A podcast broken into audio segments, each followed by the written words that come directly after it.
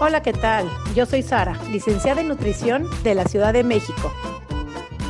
Hola a todos, yo soy Noé, coach de comer intuitivo de Argentina. Y juntas hacemos coma y punto. Porque comer debería ser así de fácil. Coma, y, punto. Hola, hola, ¿cómo están? Un episodio más de Coma y Punto. ¿Cómo estás, Noé? Te quiero decir que ayer me dormí súper emocionada porque íbamos a grabar este episodio y quiero decirles que aquí en México es súper tempranito, pero cuando algo haces con tanto gusto, con tanto cariño, no importa el horario, hemos tenido a Noé grabando a las 12 de la noche, también ahí en Brasil, 8 de la mañana, o sea que no importa el horario, pero lo importante es que lo hacemos con tanto gusto como ustedes que nos están escuchando ya saben. Y Noé, ¿tú cómo estás? Ya vi que ya hiciste tu surfing, de cómo te fue hoy tu mañana, ¿cómo estás? Ya hice casi mi mitad del día por esta diferencia horaria que tenemos, Ari, es, es, tremendo porque estamos solapadas, pero acá estamos, siempre hay algo que nos une. Y siempre, como hemos dicho durante todo este año, que es la, segunda temporada del episodio. Ya hemos pasado muchísimos episodios. es la segunda temporada del podcast. Que las que más ganamos de este podcast somos nosotras dos, porque conocemos personas, conocemos la vida de esas personas, nos, nutrimos nosotros más que el invitado y más que el público. Entonces, nosotros siempre vamos a salir ganando con la producción de este podcast, coma y punto. Y les recuerdo porque comer debería ser así de fácil y todo lo que viene atrás de querer comer de una manera particular para tener un cuerpo particular, todo eso se destruye cuando le damos libertad a nuestra relación con la comida también. Entonces, hoy queremos empezar a indagar, investigar otra parte que tiene que ver esto de nuestro cuerpo, cómo lo vestimos, cuando nuestro cuerpo no es como este estereotipo que por muchos años y décadas nos han dicho que debería ser para que seamos lindas, atractivas, exitosas y felices. ¿Qué es lo que hay más allá? Y empezamos a ver de que abriendo la charla con el comer intuitivo, con lo que es salud en todas las tallas, cuando empecemos a abordar el cuerpo desde el no pesocentrismo, empezamos a encontrar un montón de caminos que son muy hermosos de transitar, muy alternativos, pero a la vez muy fructíferos. Es por eso que la tenemos a ella hoy, Eli de Basto. Supe hacer un vivo con ella hablando sobre el tema específico de plus size. Seguramente hoy vamos a dar una ojeada de eso de nuevo también. Pero ella es bloguera, tiene un blog espectacular sobre modas se tienen que ir ya, seguramente nos va a compartir el perfil de ella de Instagram, un perfil tremendamente, pero producido de Instagram. Les va a encantar. ¿Cómo estás, Eli? Bienvenida a Como y Punto. Hola, ¿cómo están? Bienvenida, Eli. Qué gusto tenerte aquí. Padrísimo en este espacio de Come y Punto. Platícanos, Eli, un poquito sobre ti, qué te tiene aquí, cómo llegaste a hacer tu página personal y platícanos un poquito de ti ¿Dónde vives? ¿Qué edad tienes? Todo sobre Eli queremos saber. Bueno, yo soy Eli, Eli del Basto, así es mi Instagram, arroba Eli del Basto. Tengo 34 años y empecé ya hace más de cuatro años con este blog que en su momento empezó como distinto. La realidad era que yo siempre tuve un gusto por la moda y de un tiempo a esta parte mi cuerpo dejó de ser hegemónico. Entonces me costaba un montón conseguir prendas que me quedaran, o sea, las prendas de moda en mi talle. Así que bueno, en una de esas salidas, que yo había sido mamá hacía poco, eh, tenía mi nena de un año y quería un pantalón de cocuero, que en ese momento era como el boom, y era imposible encontrar en mi talle y no sé, estuve como dos horas recorriendo el centro de Mar del Plata, soy de Mar del Plata, Argentina, eh, y aparte como que me fui re lejos, o sea, ni siquiera en las casas que me gustaban, yo hacía, claro, venía del embarazo, la lactancia, hacía bastante que no me compraba ropa, mi cuerpo había quedado distinto también, eh, entonces fue como encontrarme con todo esto, ¿no? Como que ya las casas con las que solía comprar no me funcionaban, y sumado a eso, que no conocía otras casas que tuvieran talles. Y yo dije, no puede ser que nos tengan a las mujeres con la cantidad de cosas a las que nos podemos dedicar horas y horas buscando una prenda, me parece súper injusto y aparte me pareció una pérdida de tiempo increíble. Así que dije, voy a hacer un espacio que sea mi aporte a la comunidad, eh, bajo el hashtag desafío probador, y la idea era un poco hacer una valoración de toda la experiencia de compra. Eh, me pasó que yo trabajé en McDonald's muchos años y en ese lugar había un mystery shopper. Eh, era una lógica de que venía alguien que no sabías quién era y por eso tenías que cumplir con los pasos muy rigurosos de atención. Bueno, llego no, no desde ahí, pero sí como, más bien como una catadora, si se quiere, de probadores, de atención, porque el otro que yo veía era mucho maltrato también, cuando yo entraba a una casa y esa casa no tenía mi talle. Entonces no era solo que no trabajaba en mi talle, sino que además te trataban mal para decirte que no tenían tu talle porque te culpabilizaban, y sino que si había... Eh, por ahí tu talle, vos decías, bueno, el probador era ínfimo y no entrabas cómoda, o la luz no estaba buena y salías más frustrada de lo que habías entrado. O sea, como que pensaba la experiencia de compra en un todo y no solo conseguir mi talle, eh, para mí y para un montón de otras personas también, porque yo pensaba en mi cuerpo nuevo, ni hablar si yo tenía que ir con un cochecito, si, si fuera una mamá que no tiene apoyo de nadie y tenía que ir a comprar ropa con mi bebé, ¿cómo me metía adentro un probador con un cochecito y un bebé? Porque digo, los espacios parece que no están muy socializados para las madres, ¿viste? Parece que vos siempre tenés que tener a alguien, una niñera, no sé qué, tenés que contar con un ejército de mujeres atrás de mujeres, porque claramente los hombres no participan hoy equitativamente en la crianza. Eh, y bueno, pensaba en todas estas cuestiones, me pasaba mucho, yo salía por elección con mi hija a hacer un montón de cosas porque era una divina y antes que estar separada me gustaba, pero claro, que no entraba a ningún lado con ella. Entonces, después también lo pensé desde la perspectiva de una discapacidad o de usar silla de ruedas. Digo, hay un universo tan grande de personas excluidas de todo esto del mundo de la ropa, que me parecía que, o sea, mi experiencia igual le iba a servir a un montón de otra gente, aunque hasta yo ni siquiera lo tuviera muy presente o yo no lo estuviera haciendo por eso. Em, lo más nutrido de la experiencia era que, que, visitaba lugares y que podía decir, bueno, mira, ¿te gusta tal prenda de, de, moda? Digamos esto, el pantalón de cocuero lo vas a encontrar acá, de este talle a este talle, la atención es buena, no sé qué. Em, pero bueno, eso fue, lo fui transitando, me pasó que tuve algunas malas experiencias también, porque había gente que no lo entendía. Mar del Plata tiene una eh, lógica de pensamiento muy anticuada, si se quiere, donde todo es tomado con, o sea, no es que el vendedor te ofrece un servicio, no se, no se interpelan así. Eh, es como que yo tengo una marca y si vos querés pertenecer, vení y adaptate, ¿viste? No hay, mucho, no hay mucha lógica de atención todavía, me parece. Entonces, claro, era todo como una crítica. No como, yo si tuviera un negocio, tengo otra lógica, querría que la gente me diga lo malo, así yo puedo ir a mejorarlo para tener más clientes, que más gente esté a gusto, que más gente venga, que más gente... Me parece que sería una lógica constructiva. Pero en Mar del Plata eso no me funcionó y verdaderamente lo que recibí fue hasta una amenaza con abogados. O sea, a ese punto te lo digo, ¿eh? Me amenazaron con abogados una persona que es muy conocida aparte, Em, estaba mal, se desquició con el tema, me escribía hasta las 2 de la mañana por Instagram, la tuve que bloquear, bueno, no, toda una locura. Entonces yo empecé a decir, bueno, a ver, ¿qué voy a hacer con este desafío probador? Después empecé a pensar, digo, bueno, estaría bueno que también las marcas que quisieran comunicar, estoy hablando hace 4 o 5 años que no había tanto boom de comunicar talles, y aunque hoy hay boom, ni siquiera lo hacen, así que imagínate lo que era hace cinco años atrás. Te quiero, te quiero eh, interrumpir ahí, Eli, porque cuando vos comenzaste no existía lo que hoy existe en redes sociales, entonces es como más ameno transmitirlo hoy porque ya estamos como más familiarizados porque tenemos varias bocinas. Lo que vos debes haber hecho es haber metido el dedo en una llaga, que duele mucho muchas veces. Entonces debe haber recibido explosiones, no respuesta del otro lado, sino explosiones. Por eso también muchos te deben haber querido matar. Contame esa transición, porque no solamente es un camino que vos lo estás haciendo para afuera, vos estás tratando con tu interior también ahí en ese proceso. Re. Yo entendí muchas cosas. A mí el espacio de Instagram siento que me sana muchísimo y que cada mujer que me sigue, y digo mujer porque es el 99% de la comunidad son mujeres, siento que están ahí, viste, como sosteniéndome para que yo siga, para que me anime, para que em, pruebe cada vez más cosas. Ah, para mí es súper sanador el espacio y creo que eso que me pasa a mí le pasa también a la gente que forma parte de la comunidad porque siempre las devoluciones son muy de este estilo.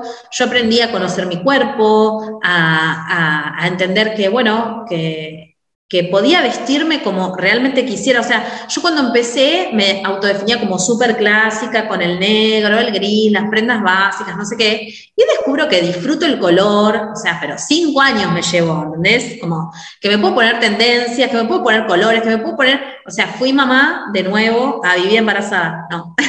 ya no tengo más.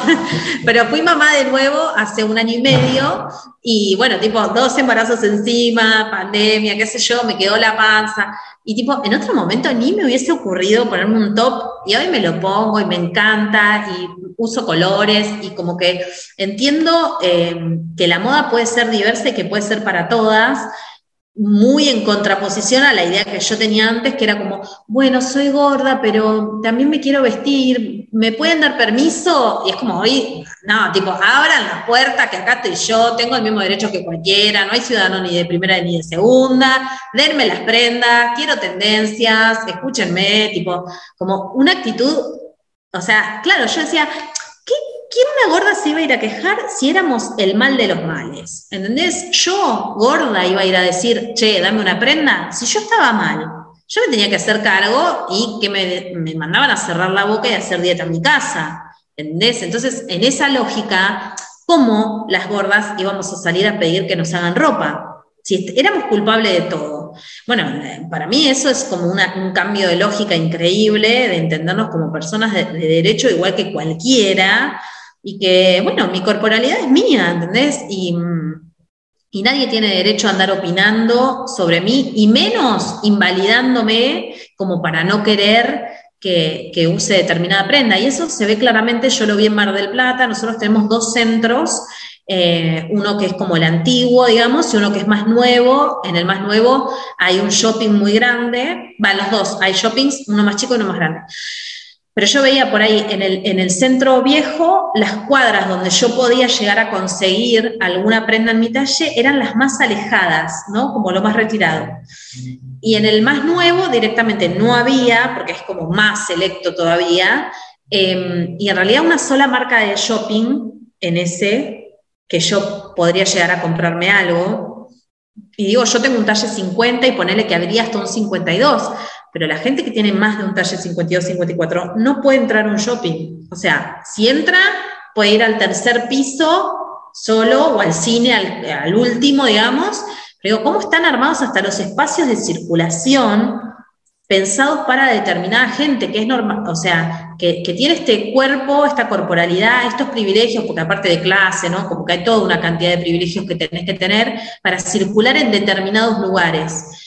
Bueno, esas son fichas que a mí me cayeron después de un recorrido enorme y de empezar a ver que nada es casual verdaderamente, no, no hay casualidades, las cosas están armadas para qué, para sostener el estereotipo, un estereotipo que le sirve a un cierto grupo económico para después vendernos dietas, esta sensación permanente de, de no estar a la altura, de no alcanzar, y esa inseguridad que después en las mujeres se va a traducir en un montón de otras cuestiones, de otros espacios que no vamos a ocupar, espacios de poder, de decisión, económicos, digo, si nos tienen tan entretenidas con este cuerpo que nunca va a ser lo que se espera que sea, vestido de determinada manera y demás, con preocupaciones y depresiones al respecto, obviamente que nos quitan toda la energía y la fuerza para ocupar otros espacios y estar en lugares de liderazgo, de toma de decisión, eh, no sé, de poder económico, todo va entrelazado. Para mí fue como este descubrimiento, ¿no? Como empezar a entender nuestra historia como mujeres y esta cosa entrelazada que una cosa me iba dando la otra. Era una cuenta muy obvia. Qué bárbara, y de veras que te, felicito. Tú, ¿Cómo llegas a tu corta edad de siendo mamá? O sea, digo, mis hijos, te voy a decir, ya tienen 20 y 15 años y jamás me había puesto a pensar lo que yo sufría en el carrito con los bebés, eh, cuidando, porque aparte yo tuve gemelos, entonces el carrito era doble o sea, no cabía de veras, pero nunca me pude cuestionar. O sea, yo dije, no, pues yo que tengo dos, obviamente no quepo, pero por esa cuestión que tú llegas, ese proceso, es de veras maravilloso, porque verdaderamente ni siquiera en las rampas de silla de ruedas cabía mi carrito de dos bebés, porque aparte no los quise en trenecito, es elegí yo para que estén como parejitos, ¿no? De los dos. Entonces, de veras era una carriola grande, pesadísima, difícil de empujar, pero así me la vivía yo sufriendo con los dos bebitos y no cabía en ningún lado. Pero lo más lindo es que quiero que nos platiques a todos los que te escuchan aquí, ¿cómo haces ese proceso, ese camino tú para poder decir o qué consejo les puedes dar a todas las que te están escuchando? Sí puedo usar rojo, sí puedes usar pantalones amarillos, sí puedes usar el blanco, porque aparte el blanco es una prenda que no, no, ese es para nada, para las gordas no pueden usar blanco, no pueden usar un pantalón rojo, a lo mejor una blusa, a lo mejor una mascarita, pero pantalones negros, grises, cafés y azul marino a lo mucho, como eso clásico que tú dices. Entonces, ¿cómo llegas a ese proceso y qué consejo puedes dar para que todas las que te escuchen, porque no importa el tamaño de cuerpo, el que no tiene confianza corporal, viste de negro, viste de azul, viste de café. ¿Cómo puedes, cómo llegas a ese decir, venga, me pongo un top, me pongo un naranja, me pongo otra cosa? Tal cual, yo creo, mira, la otra vez me pasó que tenía una, una entrevista de trabajo por el Instagram que era muy importante para mí. ¿Y qué hice? Saqué las prendas negras y fue tan obvio para mí. Dije, ¡Ah! ¿por qué estoy tan insegura? Tipo, agarré una prenda negra, estoy insegura, tipo, porque no lo estaba eligiendo tampoco, era, fue como mi zona de confort, en el lugar donde siento que paso desapercibida, ¿no?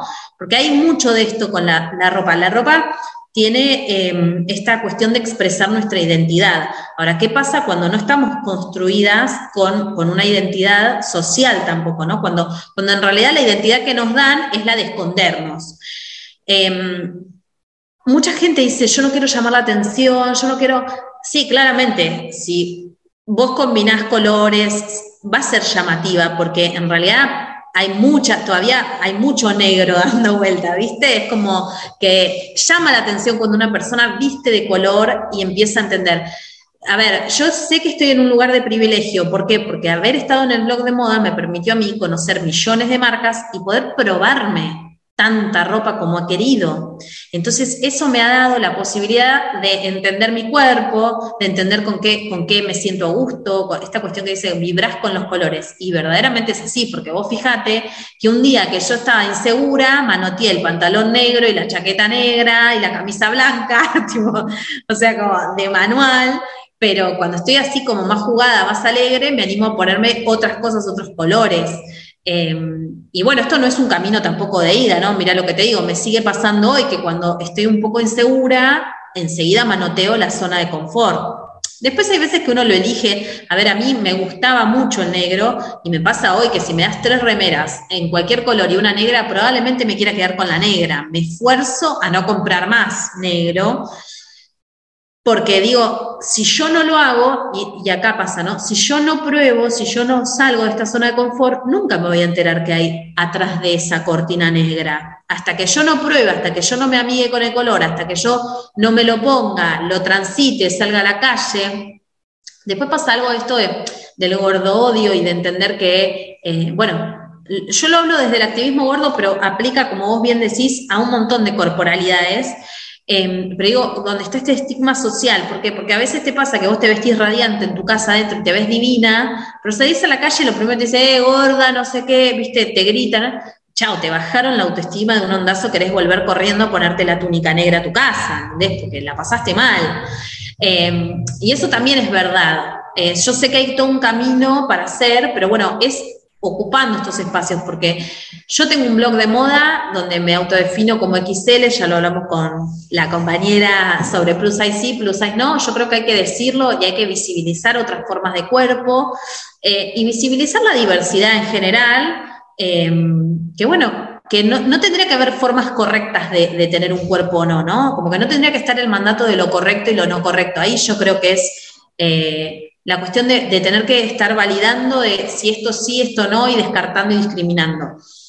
Pero como bloguera de moda en talles, me pasó que, bueno, no había eh, en su momento, y era todo un desafío porque encontrar estas prendas, poder probármelas, muchas veces me las mandaba a hacer a modistas para que, para o sea, compraba la tela que sentía que se usaba y buscaba el corte y una referencia en Pinterest y me la mandaba a hacer para probar. Y bueno, todo eso era muy novedoso porque era como, ah, mira, pero la falda plisada, aunque tenga panza, me queda bien igual.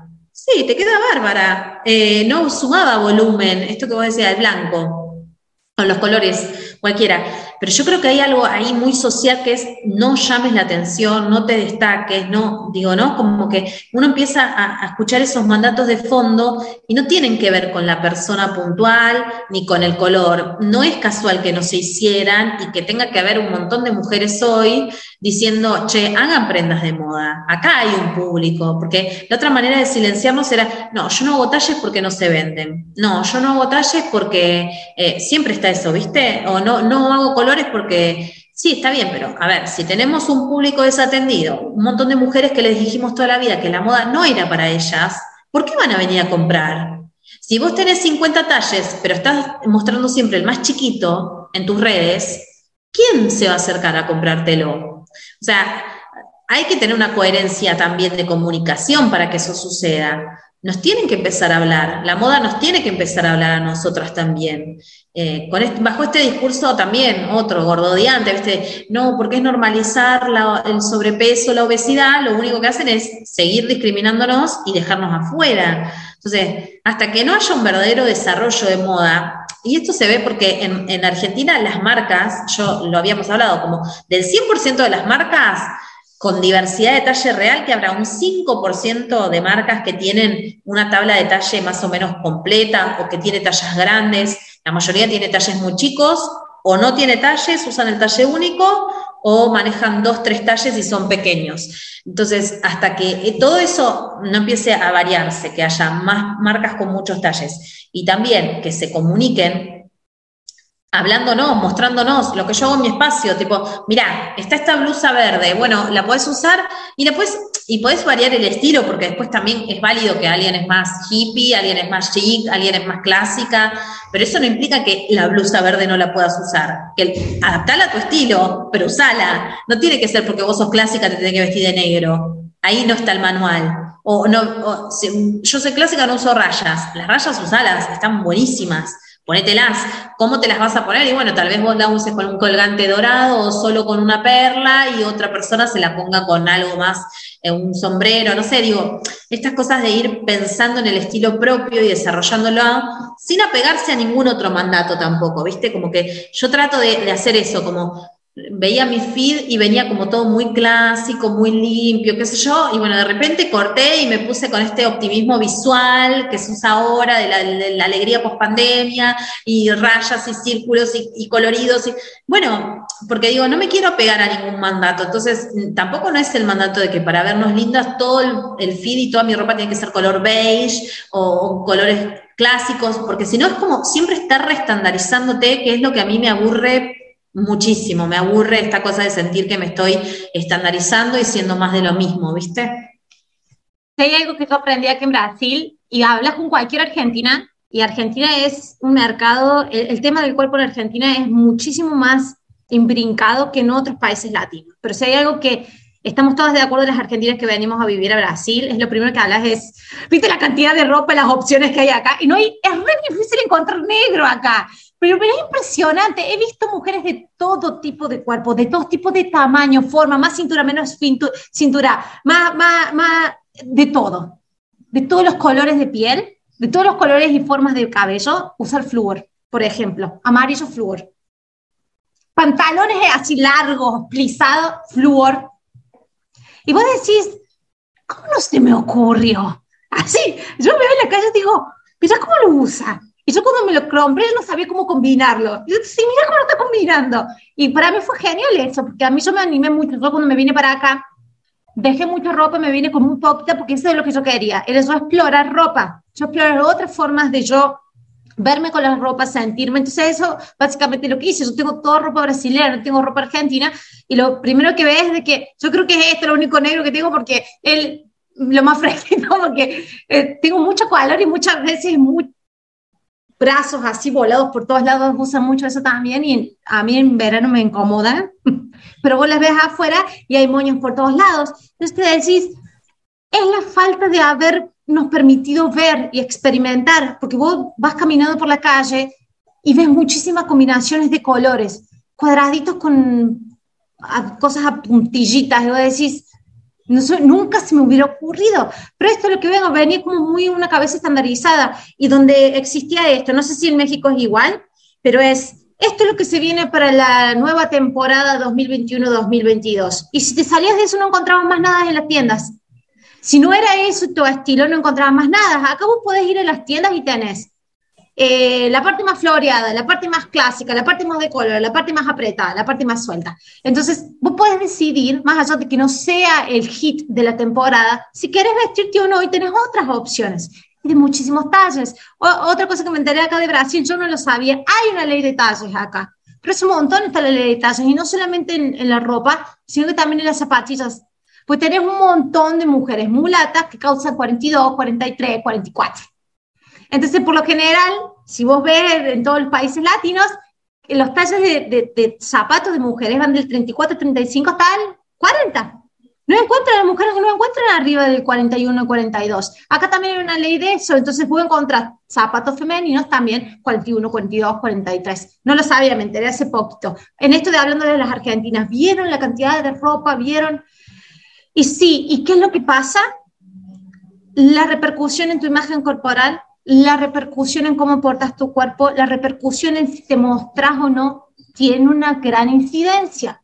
No es que lo que estamos hablando es solamente teórico y a nosotros nos parece. Hay una gran incidencia en cómo vos te permitís vestir tu cuerpo, en cómo vos te corporalizás. Es decir, me permito evitar mi cuerpo, no solamente vestir. Porque veo diferencias, porque veo que la gente anda con su cuerpo y se permite experimentarlo. Y cuando no tenés eso, que no lo ves en la calle, porque están todas escondidas, porque las publicidades te dicen que no deberías estar en la calle, deberías estar escondida tratando de hacer algo para cambiar tu cuerpo, repercute en la imagen corporal. Y eso sabemos cómo se catapulta, trastornos de la alimentación, trastornos de dimorfia de la imagen. Te quería hacer una pregunta, Eli. ¿Vos tuviste que en algún momento hacer un divorcio con las dietas? ¿Tuviste ese proceso personal de las dietas de decir, me tengo que de las dietas? Es re loco porque yo hacía dieta y era re flaca. Hoy veo las fotos y digo, ¿qué, qué cosa tenía en la cabeza, viste? Sí, sé, em, yo encontré hace poco la alimentación ayurvédica eh, y una nutricionista que me planteó una cosa totalmente distinta porque tenía esto, una nena de tres años, yo amamantando un bebé, después Astor en un proceso de, de incorporarse a la alimentación y marido que es hiper delgado y que siempre adelgaza mucho, así que imagínate las necesidades alimentarias en casa eran totalmente distintas y necesitaba una asesoría en este sentido, sobre todo por los más chiquitos, viste, para su nutrición. Así que pensar como la alimentación familiar y como la cuestión de la necesidad de nutrientes, que es lo que debe ser, ¿no? La nutrición y no ir a que alguien me controle para adelgazar y que me suban una balanza que me digan todo restrictivo y que me cuenten las hojas de lechuga. Em, fue re loco, pero bueno, como que también se dio en dos momentos muy distintos míos, porque eh, por ahí en esta edad, que es cuando terminas la secundaria y te independizás, y es, es, como esta cosa de película, ¿viste? Sos la que tiene el trabajo exitoso, la que va al gimnasio, la que va a la nutricionista, no, esta cosa totalmente estandarizada de la película que te venden, eh, que en ese momento decís que no querés ser mamá, ¿viste? Es como casi de manual, ¿no? Yo no puedo creer estas cosas. Así que sí, tuve, o sea, tuve que, tuve y me cuesta todavía. Mira, el otro día vino una amiga a buscar ropa para que le preste y vio que tengo una balanza, tengo una balanza de pie. Y yo le dije de mi pasado gordofóbico, pero no es tan pasado porque la sigo teniendo ahí. O sea, esa balanza sigue estando en mi ropero. Eh, no estas cosas que ya en algún momento voy a hacer todo, la voy a poder tirar, pero digo, esa necesidad de pesarnos todas las semanas y eh, no, ha sido demasiado traumático todo, demasiado traumático. Y, a niveles, o sea, está tan naturalizada toda esta violencia que realmente eh, nos pasa de largo. ¿Cómo, ¿Cómo no lo vimos que nos estaban violentando y matando la cabeza también, porque estabas todo el día pendiente de cuánto ibas a comer y que el gin no te iba a entrar y que no había pecado más grande. O sea, puedes ser la mina más exitosa del mundo, pero si no sos además flaca, eh, deseable y todas estas cuestiones, parece que no tenés ningún mérito. Además que dices violencia, parecería que si no hubieran las tallas arriba de la XL, por hablar en small, medium, large, XL, que si no hubieran esas tallas, entonces quiere decir que nadie va a tener ese cuerpo, o sea, que lo podemos controlar y lo pongo entre comillas, porque si estás hasta la XL puedes estar. Entonces, ¿qué pretenden? Las que son más de XL que anden desnudas por la calle, el otro día se lo escuché decir a Magda, o sea, tenemos que vestir, merecen las mujeres tener zapatillas arriba de 40, merecen las mujeres que exista, porque no porque no existe, no van a hacer. O sea, no es una manera como de violencia, como que de control, que si no existe, entonces tú lo controlas y entonces te vas a mantener abajo porque no te vendo. Y además ese discursito de no se vende, así como comentabas al principio del episodio, que lo tienen hasta arriba, en esquinita, las prendas más horribles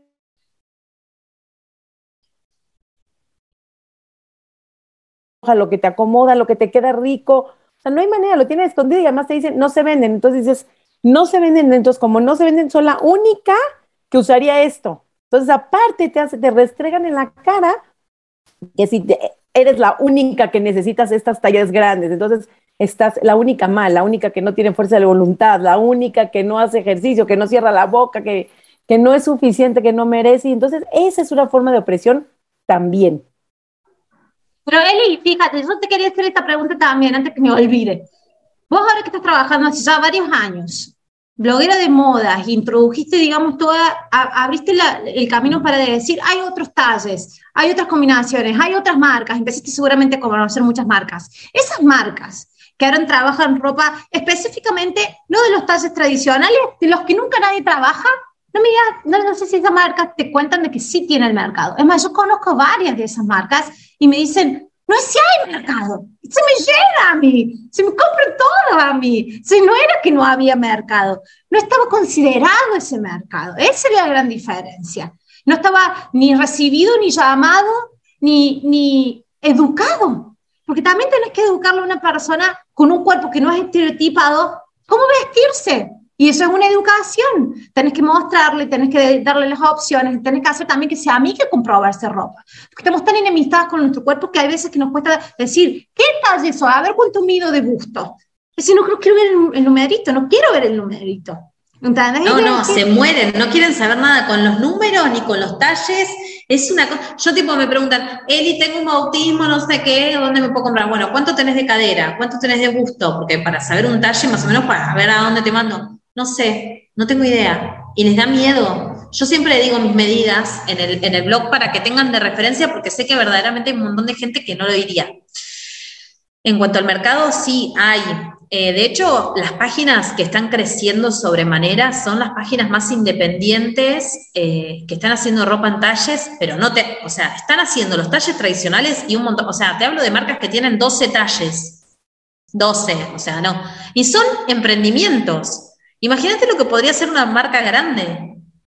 Si un emprendimiento está pudiendo hacer Y, y, posta, a ver, lo que me han comentado sí es que cuando las marcas empiezan a comunicar, marcas que por ahí venían haciendo los talles más chicos, empiezan a comunicar los talles más grandes, por alguna cuestión los talles más chicos los dejan de vender. Como que pareciera, yo digo, claro, tan maltratada hemos estado las de los talles grandes que siempre entrábamos y preguntábamos, ¿viste? ¿Tenés talle para mí? ¿Habrá un talle para mí? No sé qué. Y siempre como que damos por obvio que nuestro talle no se muestra y que había que ir a preguntar. En cambio, las personas que tienen una corporalidad hegemónica, automáticamente parece que cuando se comunican en las redes talles más grandes es como, esto no es para mí, ¿viste?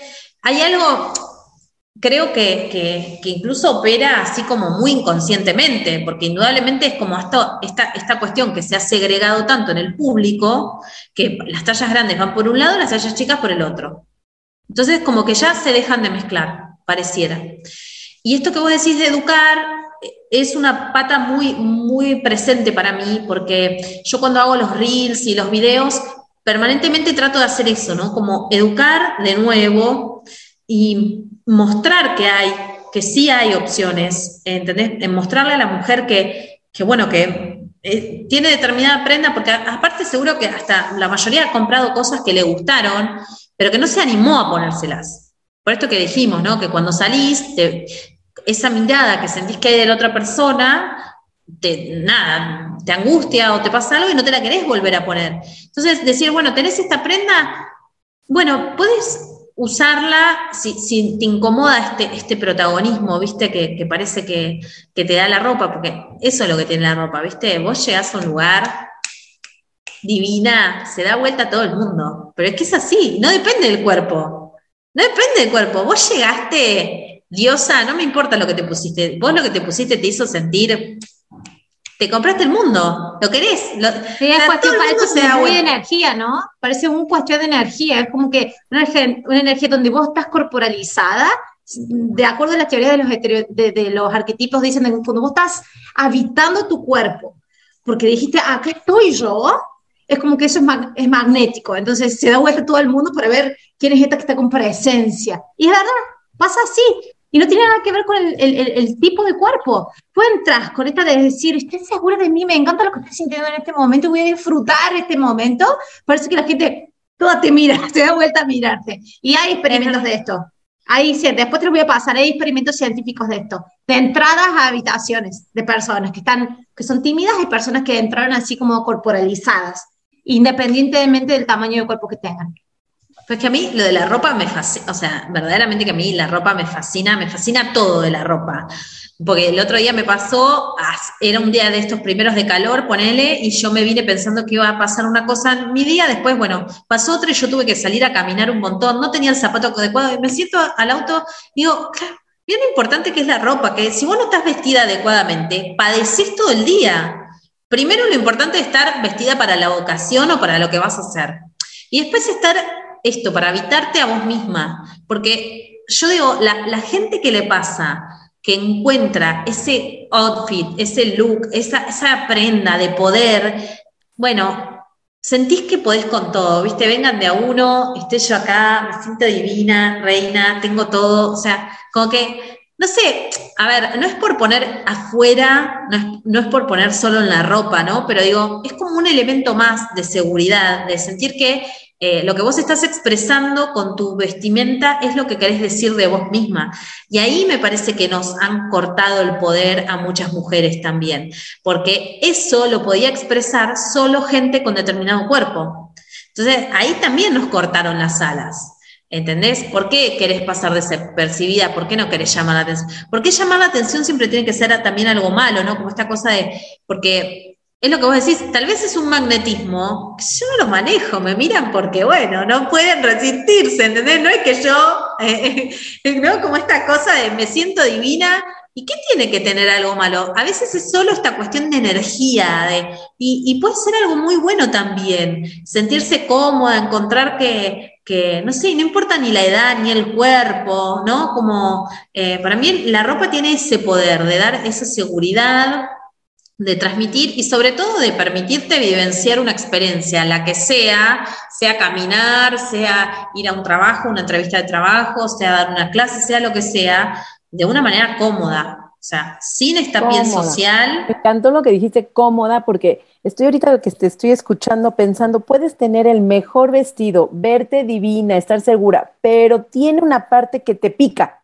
Te pica por acá, o estás incómodo, te aprieta tantito ya la pasaste fatal en el evento. O sea, aunque te, si no estés como, entonces sí, la recomendación es como, primero, sentirse cómoda, sentirse segura, tener la seguridad que en el cuerpo que estás tienes derecho a vestir el color que quieras, la forma que quieras y que estés cómoda de acuerdo a la temperatura también, porque andar en manga larga por querer este, esconder los brazos, esconder en pleno verano, en pleno calor, la pasas fatal. Entonces, Qué importante es ir cómoda, adecuada a la temperatura. De veras, Eli, qué hermoso tu trabajo. Quiero que me digas tus redes sociales para que te puedan seguir, porque seguramente tienes muchísimas recomendaciones, muchísimas combinaciones para esos días que no sabes qué ponerte.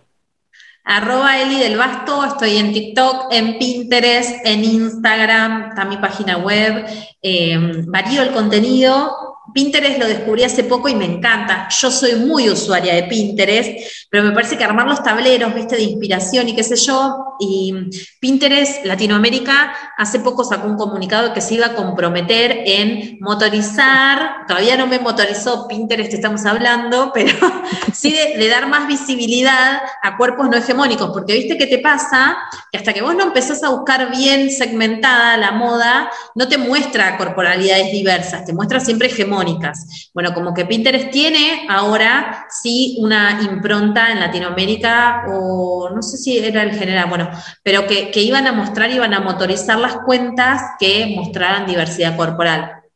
Me parece que eso está buenísimo. Fue genial eso de, no solamente eso, sino que iban a prohibir que se fomentaran eh, estos eh, eh, cuerpos que pudieran dañar la imagen o la percepción de la imagen corporal del público. Eso fue la primera plataforma que hizo ese tipo de ajuste, lo publicó y fue como una de las, de, digamos, de las leyes que tienen para permanecer en la página. Poner en tu link tree, vayan al perfil de Instagram de la Eli, tiene el link en la bio, su link tree, y ahí tienen todos sus canales. Pon el Pinterest porque no te había descubierto el Pinterest porque yo uso mucho Pinterest, seguramente me va a gustar verte ahí, así te damos una, un empujoncito. Le empujemos el Pinterest de la Eli, llamado a la comunidad, vayan al Pinterest de la Eli, así también le damos visibilización. Siempre te decimos, muchísimas gracias Eli, de verdad, y siempre le decimos a las personas que nos están escuchando, la única forma de que esto se haga masivo y que más gente pueda, digamos, tener acceso a este tipo de información, tu asesoría, el trabajo enorme que has estado haciendo todos estos años,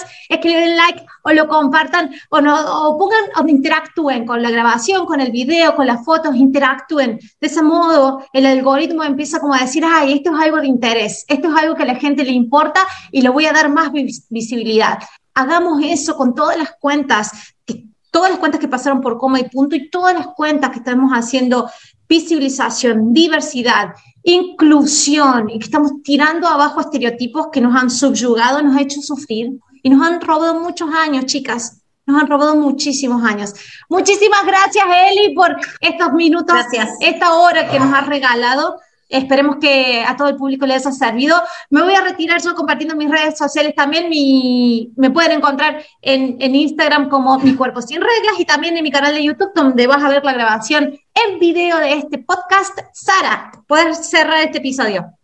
Eli, de veras que gracias. Ojalá que de este episodio alguien alguien que tiene ganas de ponerse un suéter azul, que se quiere poner un pantalón naranja, que quiere usar moda, se animen, que no sigamos siendo víctimas de esta cultura de dieta, porque nadie es víctima, cada quien elige lo que quiere hacer, lo que quiere vivir, pero creo que si la información ya la tienes contigo, sea tu momento de ponerte ropa cómoda, que no seas incómoda, y ropa que te haga sentir rica, feliz, confiada de tu cuerpo, porque no tienes nada que ocultar, no le debes nada. Así es que, Eli, completamente agradecidas a todas ustedes que nos escuchan, recomiéndenlo porque seguramente hay alguien que este episodio siempre les decimos les puede servir. Mis redes sociales, Nutrición Sari, en eh, Facebook, en Instagram.